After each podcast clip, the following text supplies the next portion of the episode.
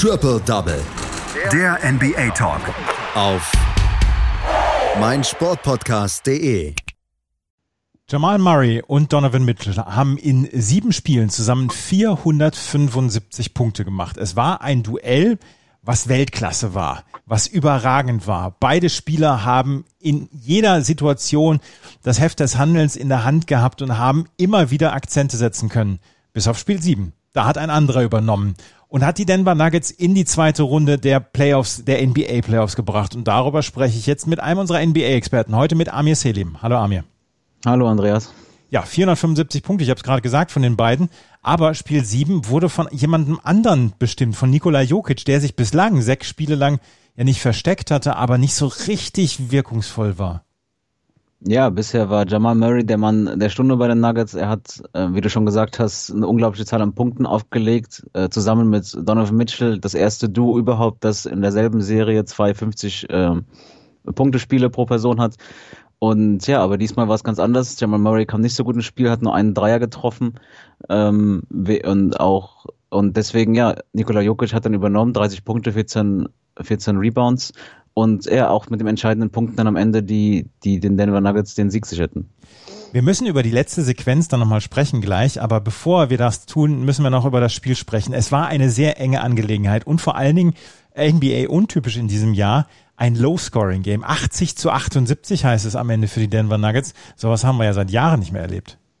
Ja, gerade auch in der Bubble ähm, hatte man den Eindruck, dass vielleicht durch fehlende Fans und ähm, und den Druck, den man sonst vielleicht hat, ähm, die Spieler sehr locker waren und ja, man hatte sehr krasse Ergebnisse, sehr hohe Punktzahlen.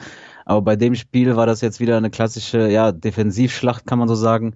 Ähm, man hat gemerkt, dass, dass auf beiden Seiten ähm, die Bedeutung des Spiels groß war. Immerhin, der Gewinner geht, äh, geht weiter, der Verlierer muss nach Hause gehen. Ähm, dementsprechend, ja, defensiv eine starke Leistung von beiden Teams und ja, offensiv dann auch die Probleme auf beiden Seiten. Also gerade, wie schon gesagt, sowohl Murray als auch Mitchell dann ähm, nicht mit den Punktzahlen, die sie sonst geliefert haben. Und ähm, ja, schön zu sehen, dass es, dass man, dass man, wenn es darum geht, die Spiele dann doch ähm, nochmal zwei, drei ähm, Ecken defensiv auch drauflegen können. Ja. Haben die Utah Jazz das in der ersten Halbzeit verloren? Sie lagen nach zwei Viertel mit 15 Punkten, äh, mit 14 Punkten zurück. Würde ich jetzt nicht unbedingt sagen. Dafür kamen sie ja eigentlich auch sehr stark zurück. Es war eher umgekehrt. Man kann sagen, dass die Nuggets ähm, ihre 19-Punkte-Führung eigentlich nicht so aus der Hand geben dürfen. Ja. Ähm, das wäre schon sehr ärgerlich gewesen, nachdem man, äh, da holt man äh, drei, drei äh, zwei Spiele auf, nachdem man 3-1 zurückliegt in der Serie, führt 19 Punkte im dritten Viertel, Anfang des dritten Viertels und ja, dann ähm, lässt man Judith so aufdrehen. Zuerst Mitchell, der neun Punkte am Stück gemacht hat ähm, und auch Gobert, der dann ähm, ähm, äh, Anfang des vierten Viertels acht von äh, sechs von acht Punkten geholt hat zum, zur zwischenzeitlichen Führung der Jazz. Also ich würde es eher andersherum drehen. Also die Nuggets hätten das nicht so aus der Hand geben sollen, aber von den Jazz auch starke Leistung, dass sie weiterhin an sich geglaubt haben, obwohl sie ja jetzt ähm, ja drei Spiele in Folge dann verloren haben insgesamt. Mhm. Wir müssen jetzt über die letzte Sequenz sprechen. Das waren 20 Sekunden vor Schluss. Die äh, Utah Jazz hatten nochmal die Chance auszugleichen. Dann gab es den äh, Rebound, dann gab es nochmal den Konter der Nuggets. Die setzten aber auch daneben. Und dann hätten beinahe mit zwei Sekunden auf der Uhr die, ähm, denn die Utah Jazz nochmal das Spiel gewonnen. Die letzten 20 Sekunden waren richtig wild. Ja, sie hatten gefühlt nochmal alles, ähm, was man in so einer Serie sehen will. Ähm, ähm, zu, kurz davor hatte Jokic ähm, die Zwei-Punkte-Führung ähm, erspielt und dann, ähm, ja, eigentlich, natürlich geht der Ball zu Mitchell von, von auf Jazz-Seiten und die Nuggets machen eigentlich alles richtig. Harris kann den, kann den Ball wegtippen von Mitchell. Man hat den, man hat eigentlich genug Zeit, den Ball vielleicht auch gar nicht unbedingt ähm, auf den Korb zu werfen. Man versucht aber dann trotzdem die Entscheidung zu erzwingen. Tory Craig verlegt einen Layup und äh, Conley dann eigentlich mit der Chance, ja, der, ja, der Matchwinner zu sein.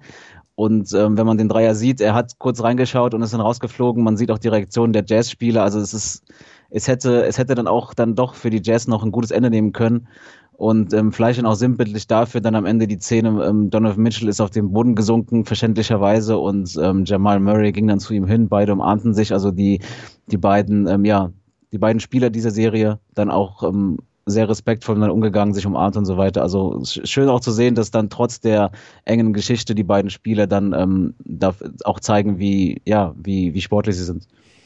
475 Punkte. Es war eine fantastische Serie von den beiden. Utah und Denver gehören zu den aufstrebenden Teams im Westen. Das Problem ist nur, dieser Westen ist sehr, sehr voll mit sehr guten Teams. Ähm, ist für beide Sky the Limit oder ist, äh, gibt es da natürliche Grenzen? Ja, ich habe ähm, ich finde, bei den Denver Nuggets hat man halt den Vorteil, dass die, dass die Mannschaft etwas breiter aufgestellt ist, auch gerade offensiv. Also gerade in der ersten Halbzeit ähm, bei dem Spiel ähm, heute Nacht ähm, hat man schon gemerkt, dass, dass bei den Jazz sehr viel über Mitchell läuft, ähm, während die Nuggets da vielleicht etwas flexibler sind. Und ähm, ja, man hat ja gesehen, dass äh, trotzdem, dass beide Spieler, sowohl Murray als auch Mitchell, ähm, eine ganze Mannschaft auf ihren, auf ihren Rücken tragen können. Also ich finde schon, dass das ein Erstrunden aus eigentlich bei beiden nicht unbedingt ja verdient, wenn man so sagen will, ist und sie definitiv auch ähm, tiefer in die in die Playoffs einrücken können. Donovan Mitchell hat hinterher gesagt, ähm, ja, es tut ihm weh, dass die äh, Utah Jazz ausgeschieden sind, aber er hat dann nochmal die Parallele zu Black Lives Matter gebracht. Er hat gesagt, es ist nichts in, äh, zu den Schmerzen, die die Familien haben von Menschen, die getötet worden sind durch Polizeigewalt. Und ähm, ja, da hat er das nochmal in einen Kontext gesetzt. Die Denver Nuggets ziehen auf jeden Fall jetzt in die zweite Runde ein und treffen jetzt auf die LA Clippers. Auch, ich glaube, auch auf diese Serie können wir uns freuen, oder? Ja, definitiv. Ich meine, die Clippers ähm, haben gegen die Mavericks äh, zwar am Ende dann doch souverän, aber auch ähm, ihre Problemchen gehabt. Und ähm, es ist halt eine andere Sache, gegen die Nuggets zu spielen. Bei den Mavericks lief halt viel über Luka Doncic, gerade nach der Verletzung von Porzingis, auch wenn ähm, Hardaway oder Curry mal äh, Streaks haben können. Und ähm, die Nuggets sind dann noch mal ein anderes Kaliber, würde ich sagen. Neben Murray hat man mit Jokic aber auch mit, äh, was weiß ich, mit ähm, Harris oder mit äh, Millsap oder Grant. Man hat, man hat einfach eine breitere Palette an Spielern bei den Nuggets. Also es wird interessant zu sehen sein, ob dann die Erfahrung dann doch ähm, ein, ein ausschlaggebend sein wird, wenn Leonard oder George oder auch ein Beverly, falls er zurückkommt, ähm, wenn diese dann ähm, dort zeigen können, dass sie erfahrener sind oder ob die Nuggets einfach ähm, jetzt ihr Momentum mitnehmen und weiterhin heiß bleiben. 1 zu 3 haben sie in dieser Serie gegen die Utah Jazz zurückgelegen, haben diese Serie gedreht. Die Denver Nuggets ziehen in die zweite Runde, die Utah Jazz bleiben hier auf der Strecke. Donovan Mitchell werden wir in dieser Saison und in dieser Bubble nicht mehr sehen. Wenn wir weiterhin sehen werden noch, mindestens zwei Spieler, das sind die Boston Celtics und die Toronto Raptors. Und die Toronto Raptors haben ein großes Problem und das ist äh, im Moment dann auf der Seite der Boston Celtics Jason Tatum, weil auch der hat letzte Nacht wieder abgeliefert mit 34 Punkten und hat dafür gesorgt, dass die Celtics mit 102 zu 99 dieses Spiel gewonnen haben und vor allen Dingen jetzt mit 2 zu 0 in dieser Serie führen. Das ist aber dann schon eine kleine Überraschung, oder? Hm, bin ich mir gar nicht so sicher. Also ähm, sie, sie haben in der Bubble jetzt insgesamt drei Spiele gegen die Raptors gewonnen, bereits und jetzt auf die Saison bezogen insgesamt äh, 5 zu 1 steht für die Celtics.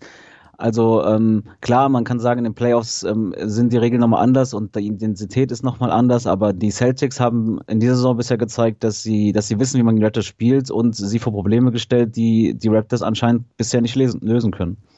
Wie ist das Spiel gelaufen, dieses äh, Spiel? Ich habe gerade gesagt, äh, Jason Tatum hat ein wirklich starkes Spiel gemacht, hat äh, 34 Punkte gemacht. Äh, war er über die gesamte Spieldauer die, der entscheidende Mann?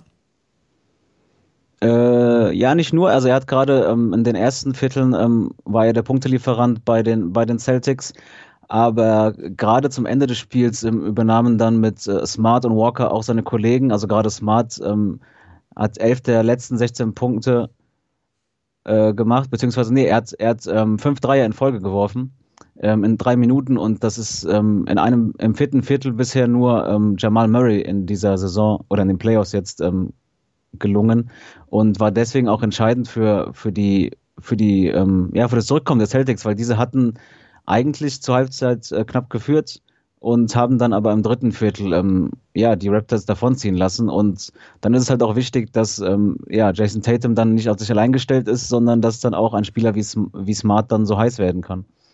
Was muss bei den Toronto Raptors passieren, dass sie diese Serie dann nochmal drehen können? Hier, wenn, wenn man sich das Scoring anguckt, das sieht alles ganz harmonisch aus. 20 Punkte von Anunobi, 19 Punkte von Fred Van Fleet, 17 Punkte von Serge Ibaka, 17 auch von Pascal Siakam.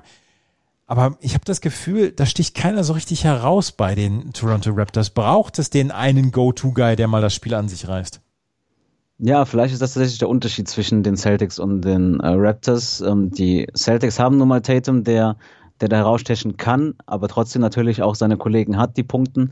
Und bei den Raptors ähm, verteilt sich das bisher relativ ja, gleich, gleichwertig. Äh, Und ähm, ja, sie, sie, sie, sie scheinen da tatsächlich ein Problem damit zu haben. Gerade zum Ende, ich meine, wie gesagt, sie haben zehn Punkte, zehn Punkte mehr gemacht im dritten Viertel, ähm, 30 zu 20 gewonnen das Viertel. Und dann geben sie es aber nochmal aus der Hand in einer Art und Weise, wo man sagt, gut, das, wenn man, wenn man schon ähm, Probleme hat gegen ein Team, dann sollte man gerade solche Führungen nicht mehr aus der Hand geben. Mhm. Boston Celtics führen mit äh, 2 zu 0 gegen die Toronto Raptors, nachdem sie mit 102 zu 99 gewonnen haben. Heute haben wir ein weiteres Spiel 7, die Oklahoma City Thunder gegen die Houston Rockets und Spiel 2 der Serie Miami gegen Milwaukee. Da hat Miami überraschend Spiel 1 gewonnen.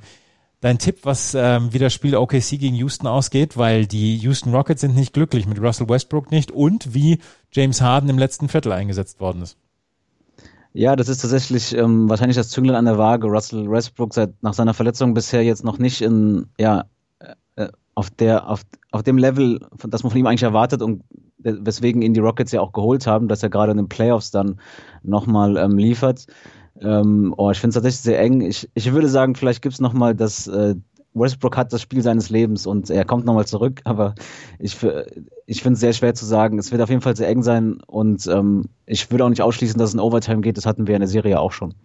Wir hatten das tatsächlich schon und ähm, Amir möchte sich nicht festlegen, möchte nicht, dass hinterher gesagt wird, hier, du warst falsch, du hast falsch gelegen.